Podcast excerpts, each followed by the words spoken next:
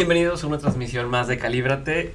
Hoy vamos a platicar, honestamente vamos a platicar sobre la verdad que buscamos en otros, ¿no? Muchas veces estamos eh, comparándonos, viendo lo que quisiéramos ser o cosas que no nos gustan de los demás y, y hoy vamos a platicar un poco más de eso y tratar de entender qué es lo que está detrás de esa búsqueda.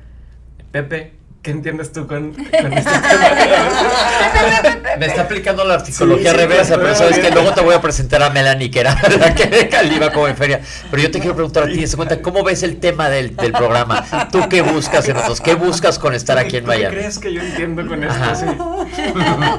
Un día no sé, no otro. Pau. No, qué bárbaros. Ventílate. No, yo te digo te feliz. Ventilar. ¿Qué busco en otro? Aprenderle algo a alguien aprender y pasarme la bomba y reír. Y este, y ah, por ahí hasta ahí vamos bien. Pero, pero sin mayor expectativa, pero eso he aprendido. Y eso vuelvo a lo mismo. No quiere decir que quiera tener animalitos del bosque caminando alrededor mío.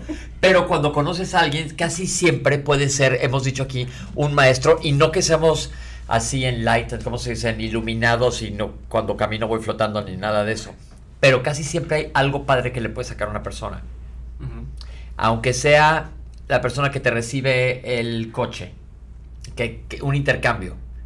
Pero tú cómo lo ves el título del programa? ¿Hacia dónde crees que va? ¿Por dónde va? Tú, eres un bloguero picudo, dominas, este, ¿qué onda con esto? No, yo creo que, digo, mi forma de, entenderlo, y gracias por rebotarme ahora el, el, mandarme la pelotita, mandarme la pelotita, este, no, eh, creo que tendemos mucho al menos en, los temas de los que hablamos nosotros en el podcast y nos movemos, tendemos mucho a querer eh, tratar de llegar a ser como alguien más o, buscar, oye, es que esta persona tiene éxito y entonces quiero tratar de, alcanzar ese éxito.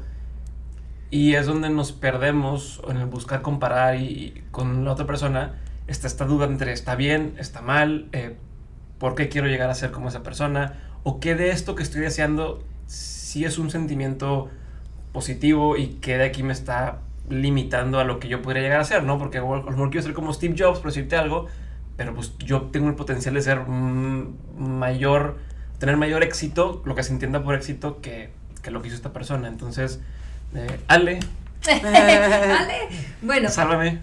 Sálvame. Bueno, yo creo que es bien importante que nos hagamos esta pregunta porque mucha de, la, de nuestra experiencia humana va a ser a través de nuestra relación con otros y lo que los otros aparentemente significan para nosotros. Pero yo creo que hay varias cuestiones. Primeramente, reconocer que nada realmente está sucediendo allá afuera de manera que la podamos, nos podamos relacionar con ella de manera objetiva. Por lo tanto, todas las relaciones humanas están sucediendo en mi mente. O sea, mi relación con Pepe, por ejemplo, que te quiero, que nos, nos, apoyamos, que nos acompañamos, que nos respetamos, todo eso es una relación de pensamientos que yo tengo acerca de Pepe. Entonces la experiencia de mi relación con Pepe está dentro de mí, está en mi mente. Y, y esos pensamientos están dejando una experiencia emocional de esa relación pero yo nunca voy a poder realmente ver a Pepe objetivamente, nunca lo voy a poder ver separado de mi experiencia mental. Y, y, reconocer primeramente esa limitación es importante, porque me mueve del juicio a la curiosidad, que es lo que tú tienes mucho, Diego, como esa, esa curiosidad, porque a veces es cuando la reconoces te das cuenta que mi experiencia de ti no tiene mucho que ver contigo, tiene que ver con la, con la verdad de lo que yo creo buscar de otras personas.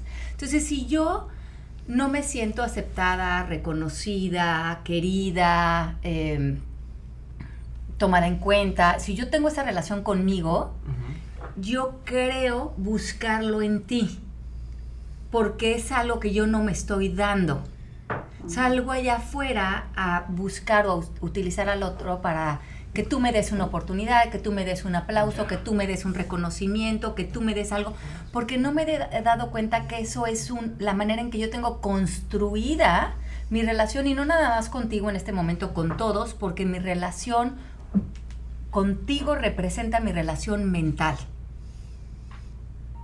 Y cuando estamos en la palabra búsqueda, cuando busco algo de alguien afuera de mí, es que yo no me veo a, mí como un ser completo. Y esto sucede mucho en las relaciones de pareja. Salimos a buscar que el otro... Te complete. Ajá, ajá. O te haga sentir atractivo, querido, te dé felicidad, te haga sentir bien a la, a la persona que eres, te apoye. Pero si crees que estás buscando eso de ellos, nunca te lo van a poder dar porque ellos no, no, te lo pueden dar si tú no lo sientes para ti. Ok.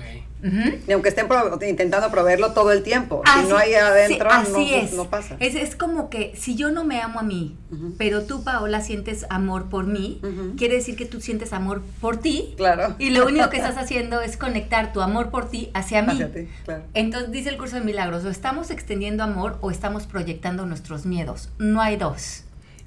Hay un libro que, se llama Los seis lenguajes del amor, donde dices que yo requiero eh, cariño físico, o yo requiero eh, muestras, eh, palabras, ¿no? Palabras bonitas, o requiero tal cosa. Pero entonces ese libro parte de la premisa de que tenemos este vacío, ¿no? O sea, el lenguaje que, que me llena a mí, pues es lo que yo solo estoy necesitando de mí mismo. O sea, si, si tomo lo que tú dices con lo que dice este libro, ahí es donde conjuga, o, o es o está mal. No sé si me explico. Yo creo que lo... Porque dice, nunca lo voy a llenar. O sea, si la persona quiere que lo haga sentir admirado, pues por más que yo le diga cosas buenas y demás, no lo va a terminar de recibir. Si no lo tiene él dentro. si tú ¿no? crees eso de ti, no, hay, como que creo que no hay palabras suficientes que te puedan halagar lo suficiente si adentro de ti no hay eso para ti misma. Exacto. Si no te resuena. Ajá, no, y si tú no nunca lo has pensado de ti. Si yo nunca he pensado que soy una mujer este, bonita o inteligente, por más que tú me digas, no, es que qué bárbara, qué guapa, no, no hay manera. O sea, sí en un momentito. Ni siquiera lo escuchas. No. Ni siquiera es lo como, escuchas. no, me está queriendo quedar bien, está, son unas palabras vacías. Te defiendes de eso. Exactamente. y, y lo que es bien importante lo que tú dices, porque en ese libro yo creo que la, manera en que lo podemos entender es que hay diferentes maneras de mostrar amor. Y hay personas que muestran amor con cuidados económicos, hay personas que muestran el amor físicamente. y yo creo que lo que es interesante ahí es que tú veas que eh, como tú crees que significa dar amor, a lo mejor para otro lo expresa de una manera diferente. En lugar de decir, yo necesito que tú me hagas así, eso tiene entender que esa persona así lo demuestra y entonces yo reconocer en esa persona que eso que hizo es, su forma de dar amor. Exacto. Y justo estábamos hablando de este tema específico ayer, Carla y yo, que estábamos cenando, que, que yo le decía, por ejemplo, Genaro, mi esposo, su manera de demostrarte que te quiere es dándote, es muy generoso. Pero él, él te, te, habla el sábado y te dice, oye, Lea, ya hice reservación a las 5 para llevarte a comer este restaurante delicioso. Pero tú puedes reaccionar como de, me quiere controlar, ¿por qué me dice que a qué horas tenemos que ir a comer? ¿Por qué ni siquiera me dejó escoger el restaurante? ¿Por qué a la hora que él decidió que teníamos, yo tenía que estar lista? Eh, pero esa podría ser una reacción. Pero si yo me siento querida, siento que no hay, debe controlar, me muevo a que ese es su lenguaje de amor. Él seguramente, y ahí eh, seguramente él está pensando, ¿Qué puedo ofrecerle a Ale hoy para... Que le dé gusto, para, un plan. Hacer, ya, hacerle un plan, llevarla a comer. Y para eso es muy importante moverte un paso más atrás. ¿Cuál es la intención de esta persona? Su intención es amarme, quererme, y ahí está, así es como aparece su lenguaje. Pero eso yo, lo, yo puedo llegar a ese punto cuando yo ya me siento un ser completo, cuando yo no busco del otro que parche en mí algo que yo no estoy viendo de mí. Y eso está muy padre porque son es el dos caras de una misma moneda. Ah, o sea, tengo que estar a la hora que le da la gana, en el restaurante que le da la gana. ¿Y por qué si ni siquiera de pronto, en vez de decir, ay, qué buena onda, ya me hizo todo fácil, me voy a comer delicioso, no tengo ni que pensar nada más de presento echando tiros y con hambre. Exacto, con mi tacón y a comer. ¿Qué pasa cuando hay cuando es al revés? Es decir, cuando sí hay una, una intención de control, ¿cómo, ¿cómo se puede percibir? Bueno, es fácil. Es que sí hay, sí puede, sí puede haber, existe eso también. Sí puede haber ese mismo panorama que está divino porque suena, ¿no? O sea, a mí me, suena como qué lindo, ay, qué lindo que hicimos un plan, a, no en este caso, pues cualquier otra persona, a tenemos que ir a este lugar porque, o sea, ¿cómo diferenciar cuando hay un control de por medio? Ok, entonces si, si, si digamos que a ti ese día no te funciona ir a comer a las 5 a este lugar le hablarías a la intención que ahí, te puedes dirigir así hacia la persona, decirle, veo que tu intención de hacer este plan es súper linda, porque esta es la manera en que tú demuestras lo mucho que me quieres y me siento muy querida, pero a mí hoy en especial hacer esto no me funciona. Y siempre salirnos de está bien y está mal, sino a mí hoy esto no me funciona por la razón que sea o por lo que... Y creas un nuevo acuerdo, pero hay un reconocimiento de la intención, el otro se siente incluido en la conversación y puedes generar un acuerdo desde otro lugar. Entonces te vas a la intención y haces una nueva petición. Mm. Porque decimos que en las peticiones cualquier persona te puede decir que sí, te puede decir que no o puede negociar. Pero cuando las peticiones no son claras, las respuestas no son claras. Y en el fondo él está haciendo una petición. Y esa petición nosotros tenemos todo el derecho de decirle, sí, va, estoy lista al 10 para las 5 o fíjate que veo que esa es tu intención, a mí ahorita no me funciona y negocias, o le dices, no, hoy prefiero quedarme en la casa o lo que tú deseas hacer. Pero estás dándole un reconocimiento a la intención y le estás diciendo no a la petición y no, no, a la persona, que eso es muy importante. Claro. No se vale decir a donde sea, que, eso no es, vamos a comer, te invito a comer a tal lugar y, este, no, otro, bueno, ¿cuál? donde sea, ¿no? Y, la otra vez dices otra cosa y puro cuento. Y dices, no, no hay, no hay, una petición de vuelta y se vuelve un poco... Yo creo que no hay nada más sano en cualquier relación que las peticiones. y, que ser, y ser claro con lo que realmente quieres, sabiendo que la intención de todos los seres humanos es amar y conectarnos.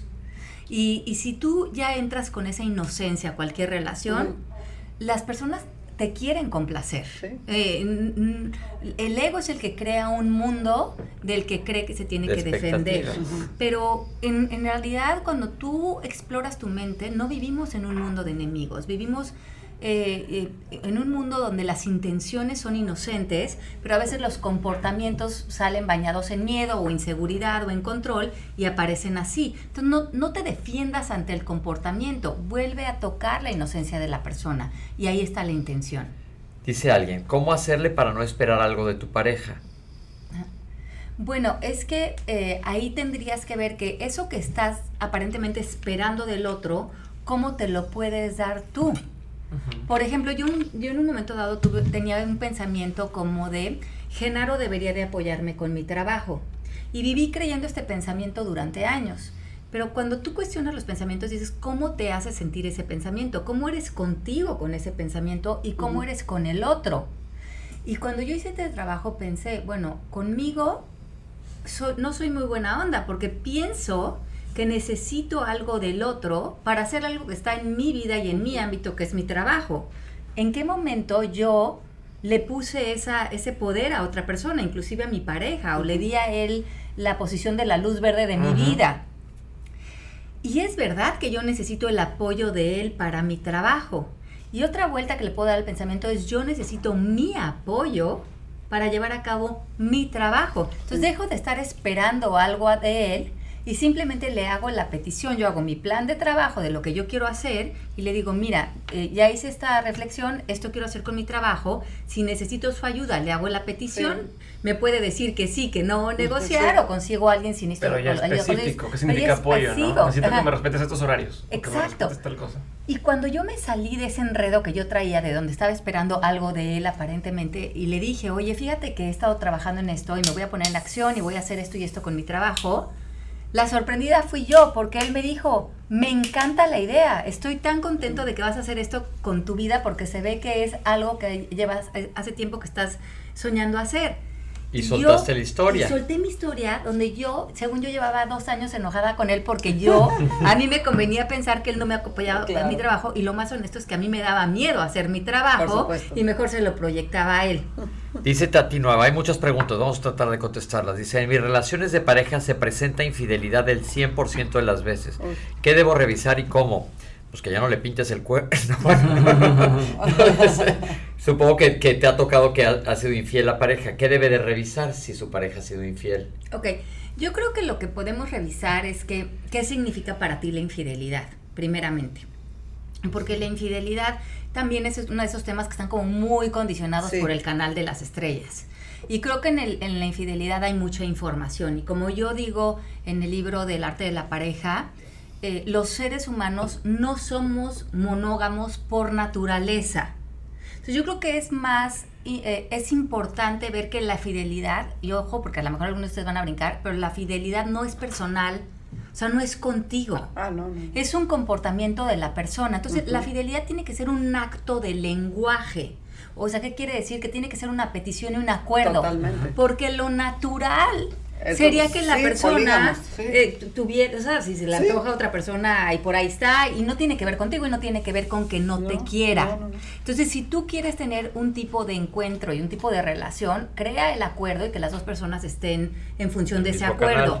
Si la persona tuvo un encuentro sexual o con otro tipo, que no te sorprenda, que no Sí. digas, ay, y es personal. No, a lo mejor no fui clara con mi acuerdo, a lo mejor no fui clara con cómo yo quiero establecer esta relación, pero es lo natural y no es personal. Entonces yo creo que en vez de reaccionar, como hay una falla conmigo porque no me, no me son fieles, Ujú. sino dónde estoy yo siendo clara con mis acuerdos de lo que Sí. quiero de esta persona.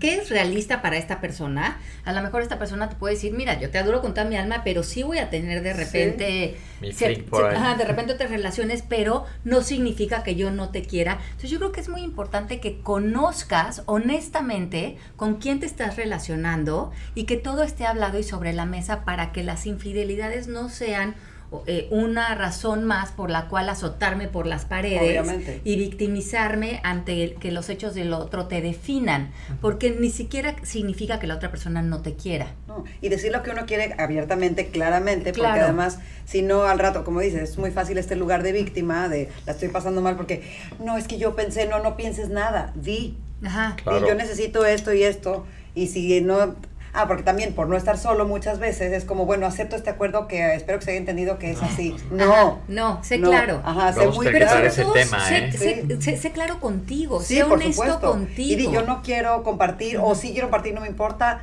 porque también la parte social pesa mucho, ¿no? Claro. con que, este, ¿cómo? ¿Estás permitiendo que tengan, no, yo no creo en eso, pero en una relación abierta, Sí. bueno, cada quien, ¿no? Sí, claro. claro. Sí, si les funciona perfecto. Ajá. Sí, cada, cada quien. El chiste es que tú sepas que tú fuiste clara con tus acuerdos y qué te funciona a ti y qué no te funciona. Para otra vez salirte de esto está bien, esto está mal, porque entonces vuelve otra vez la vida de estos antagónicos y de este el Sí, no, enemigo no, no. y tomarte las cosas personal en algo que es muy natural que suceda, digamos, porque Sí, pues, bueno, tú voltea a tu alrededor, o sea, es tan natural que es mejor pensar cómo me quiero relacionar con esto a pensar si me pasa me voy a tirar del edificio Ajá. porque Exacto. Acuerdos. Este, ajá, los Hay acuerdos varias son pre- importantes. dice alguien, si algo nos incomoda, ¿cómo podemos estar en paz? Y alguien también es parecida a la pregunta, ¿cómo dejar ir personas? Dice María Elena ST, emociones y creencias para liberarnos. Las dos son cómo estar en paz o cómo liberarnos. Y dice Cifreanew, ¿cómo saberlo? Solo que quiero que la gente sume, ¿está mal? ¿Cómo hacemos para estar en esa paz? Ujú. Límites, límites. Y yo creo que lo que decíamos hace rato con Pau, la, la paz no tenemos que hacer nada para estar con ella, estamos en paz por default. Yo creo que la pregunta mucho más interesante es, ¿qué tengo de- que dejar de pensar y creer acerca de esta situación o de esta persona que me está alejando de la paz? Porque otra vez la relación está en mi mente, no está allá afuera Ujú. Me está sobrando algo, me está sobrando un pensamiento, una creencia que no me permite estar en Exacto. aceptación. Y, y cuando estoy en aceptación estoy en paz. Entonces pregúntate qué no estás aceptando y qué estás deseando condenar. Y esta es nuestra segunda parte del programa. ¿Qué la verdad de lo que buscas en otros? Buscamos muchas veces a otros para proyectarles, Ajá. para depositarles la La culpa, responsabilidad. la responsabilidad, eh, eh, lo que queremos, lo que no nos atrevemos en, en- en hacer conciencia de nosotros, lo queremos corregir en otros, eh, criticar, juzgar, minimizar, a veces poner a otros abajo para nosotros sentirnos superiormente morales o más Claro. intelectuales o mejores o En más resueltos. existen muchos de esas personas. Uy, sí. Entonces la verdad es que muchas veces buscamos a otros como para echarles la basura nuestra que... que, que ¿Proyecta? que, que finalmente son pensamientos y creencias que son ilusiones, porque nadie en realidad tiene basura, pero es, es, Ujú. es- es- es un lenguaje que no nos funciona. Entonces buscamos a otros para aparentemente usarlos para deshacerme de esto que no me funciona, que no lo, no lo voy a no lo estoy transformando en mí y mejor te lo deposito a ti y porque pienso que así me deshago de esto. Entonces muchas veces buscamos o hacemos resonancia con relaciones donde el otro a lo mejor aparezca con ciertos comportamientos no funcionales para que yo eh, pueda utilizarte para estarte culpando todo el tiempo y yo pueda reforzar ser la víctima. Y, también aquí hablamos de las cajas, ¿no? Habla, hablamos de la caja de que muchos de nosotros vivimos en cajas como soy mejor que, merezco más que. Claro. ¿Qué tal eso de merezco? Ajá. O, soy menos que. Ajá, de merezco o no merezco. No, bueno. O esta caja que se da mucho ahora en las redes sociales de quiero que me vean como. Entonces ahora estoy buscando a las personas para o sentirme superior o sentirme inferior, si me quiero sentir como la víctima, o para que me vean como esta imagen que quiero dar, la espiritual, la intelectual, el elevado, el, superior, el exitoso, el celebrity, yo qué sé. O estoy en esta caja de... Em, soy menos que, pobre de mí, y arrastrando esta, esta sensación de sentirme especial. Pero para eso también buscamos a otras personas, porque ah, necesitamos el auditorio que nos haga referencia en la caja. Solo no puede, necesitas que alguien más diga que tú eres para... Eso dice Milagros Ditch, que por qué buscamos reconocimiento. Mm. Por lo mismo. Porque no nos hemos reconocido a nosotros mismos. y, y creo que muchos de nosotros también, por ejemplo, ¿cuántas personas no están buscando la persona que aparentemente, como, como cuando haces este, estas modelos que se vuelven famosas y dices, ¿cómo fue que te volviste? No, yo iba caminando por un mall y un hombre me descubrió y de ahí golpe a la fama.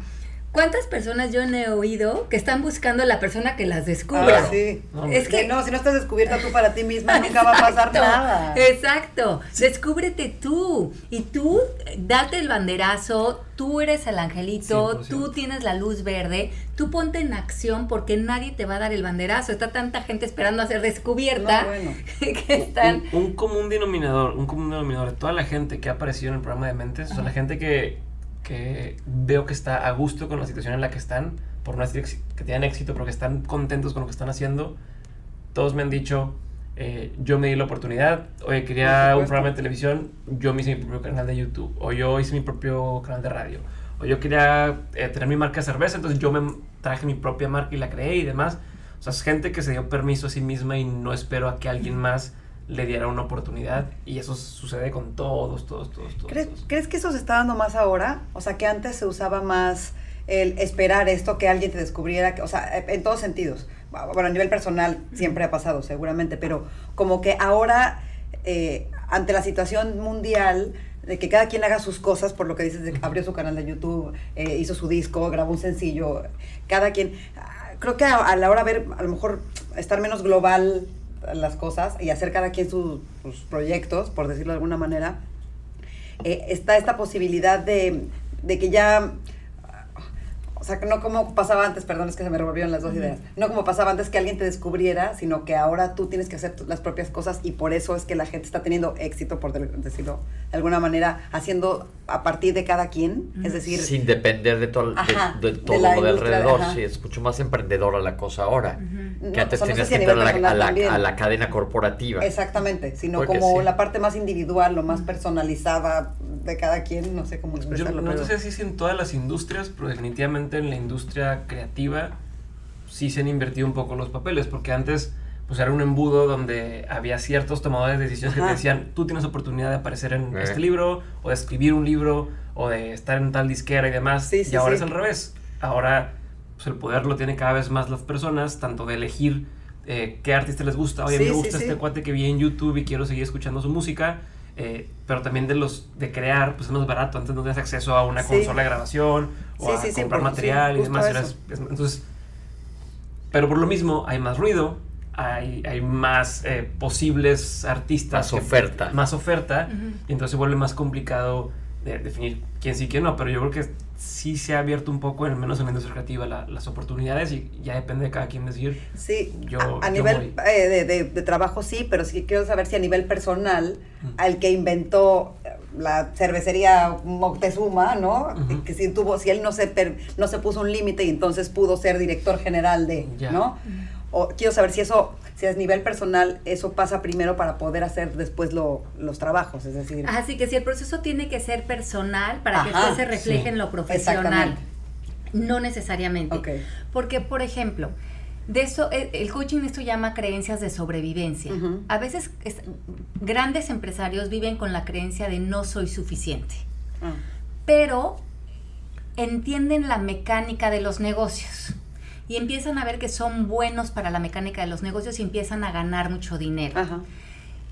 Y empiezan a depender de este éxito exterior porque ante esta pantalla creen que los de afuera los ven como personas resueltas, importantes, suficiente. Entonces quieren más de ese éxito aparente, social, que les alimente el ego. Que les alimente el ego porque en el fondo dependen de esa pantalla porque están con esta idea de yo no soy suficiente, yo no soy importante, yo no merezco, y por eso cuando llegan a su casa son hombres que a lo mejor son muy inseguros, son a lo mejor agresivos, bueno, es un ejemplo, ¿no? Sí, sí, sí. Pero eh, es muy importante ver en todos nosotros, porque como hablábamos en el primer podcast, muchos de nosotros crecimos con estas creencias de no soy suficiente, no soy importante, no merezco, no soy capaz, pero todos encontramos cosas en las cuales teníamos facilidad.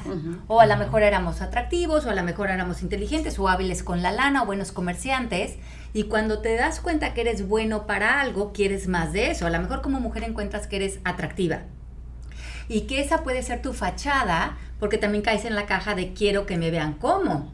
Y quiero que, que quiero tener éxito. Entonces me empiezo a obsesionar con mi físico, a operar, a hacer por qué, porque creo que esa, eso es lo que me va a llevar a sobrevivir en el mundo. Entonces, lejos de querer soltar esto, esto es quien creo ser.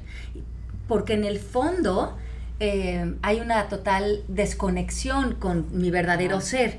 Y esto abre este síndrome del impostor, donde en realidad tengo que vivir un papel que no soy yo. Que no soy yo. Entonces, creo que en, en la vida personal la personal es esa que te abraza como ser humano, ¿no? Mm. Porque entonces puedes abrazar a tu familia y puedes abrazar a tu entorno. En cirugía plástica se habla mucho de, de, este síndrome, de que la gente se quiere arreglar tanto por afuera, pero nunca quedan conformes porque por, dentro no están arreglados hasta que ya están así de que se crucen la pierna y se les abra la boca. y este, pero, pero siguen y siguen y siguen y siguen. Qué angustia. Y, y, este, y no están bien por dentro. Es que eso, pues sí, es lo mismo, ¿no? Si no, qué bonito ejemplo. Pero además lo mismo que, tú, que, estábamos diciendo, el título del programa es La verdad sobre lo que buscamos de otros. Entonces, cuando tú estás en una situación así, donde estás cambiando físico, estás en una creencia de sobrevivencia, necesitas a los otros para decirte que vas bien, porque tú, porque los otros son la referencia de tu fachada.